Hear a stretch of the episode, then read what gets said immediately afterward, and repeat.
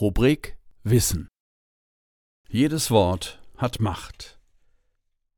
Wie Rhetorik Teamerfolg bestimmt und warum das nicht gesprochene Wort manchmal am mächtigsten ist.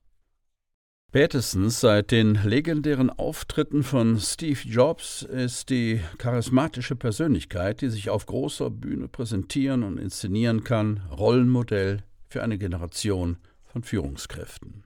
Oft genug wird Erfolg sogar nur dann gemessen, ob und wie sich jemand präsentieren kann. Wir bewundern im Berufsleben viel zu oft denjenigen oder diejenige, die im Teammeeting alle Einwände mit einer eloquenten Bemerkung vom Tisch wischt. Dabei vergessen wir, dass beruflicher Erfolg heute vor allem Teamerfolg ist. Die Rhetorik von Führungskräften muss deshalb nicht nur nach außen wirken, sondern vor allem nach innen. Sie muss motivieren, sie muss Ziele klar formulieren und sie muss werthaltiges Feedback geben können. Vor allem müssen Führungskräfte mit kommunikativen Mitteln eine Atmosphäre schaffen, in der das Team sein volles Potenzial entfalten kann. Und das bedeutet, dass jedem Teammitglied des Teams die Möglichkeit gegeben werden muss, seinen Beitrag zu leisten. Der Teamerfolg sollte unbedingt im Fokus stehen, denn der Erfolg des Teams schlägt am Ende auf den Erfolg des Einzelnen durch und ist Beweis guter, sprich erfolgreicher Führungsarbeit. Es ist kein Klischee, sondern harte Realität, dass eine Generation von Arbeitnehmern auf den Markt kommt, die hochqualifiziert, hochmobil und sehr selbstbewusst ist. Diese Arbeitnehmer stellen an ihren Arbeitsplatz, den sie sich bei entsprechender Qualifikation aussuchen können, hohe Ansprüche. Ihre Ansprüche drehen sich nicht mehr allein um Firmenwagen und Gehalt. Die Motivation über klassische Statussymbole versagt bei ihnen. Erfolg definiert sich auch über ein insgesamt glückliches Leben. Führungskräfte können dabei, zumindest für das Berufsleben, den entscheidenden Einfluss leisten, denn sie bestimmen den Führungsstil. Und der wiederum wird durch Kommunikation gelebt.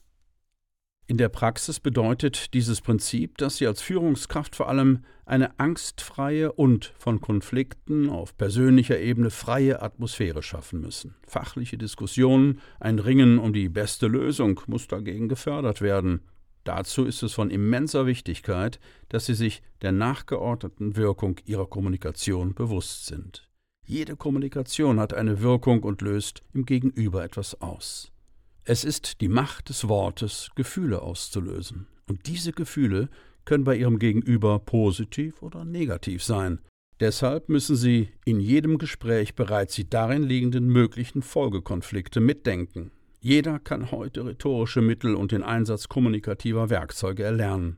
Aber erst die Erkenntnis, was sie mit diesen Mitteln jenseits ihres primären Zieles bewirken können und die Kontrolle darüber, macht sie zu einem wortmächtigen Menschen. Der Weg zu dieser Erkenntnis ist Empathie, die Fähigkeit und die Bereitschaft, die Motive, Gefühle und Persönlichkeitsmerkmale des Gegenübers zu erkennen und nachzuempfinden, im besten Fall verstehen zu können.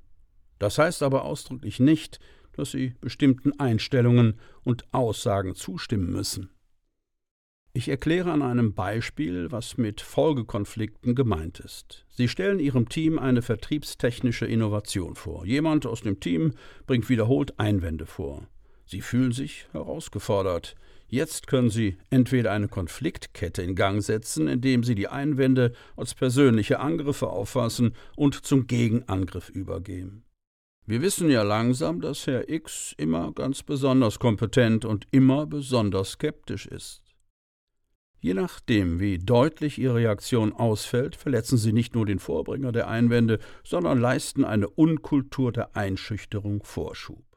Damit schneiden sie sich von einer ihrer wertvollsten Ressourcen ab, denn sie schüchtern nicht nur den einen Kollegen ein und provozieren ihn, sondern sie signalisieren allen Anwesenden, Widerspruch ist nicht erwünscht.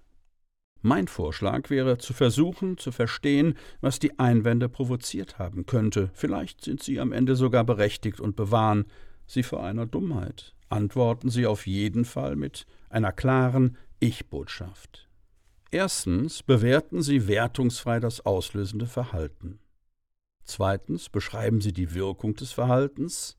Drittens drücken Sie das Gefühl aus, welches durch die Wirkung aus dem Verhalten bei Ihnen ausgelöst wird.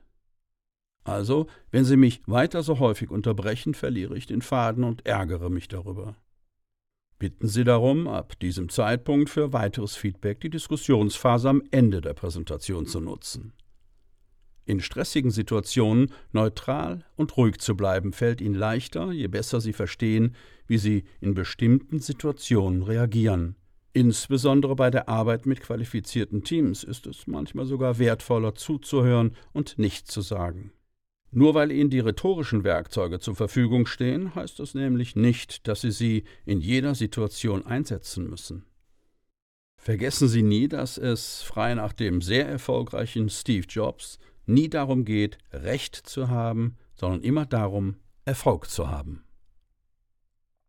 Der Autor dieses Artikels, Michael Ehlers, ist Rhetoriktrainer und bekannter Keynote-Speaker und Moderator bei Großveranstaltungen. Außerdem ist er auch Social-Media-Experte und Buchautor.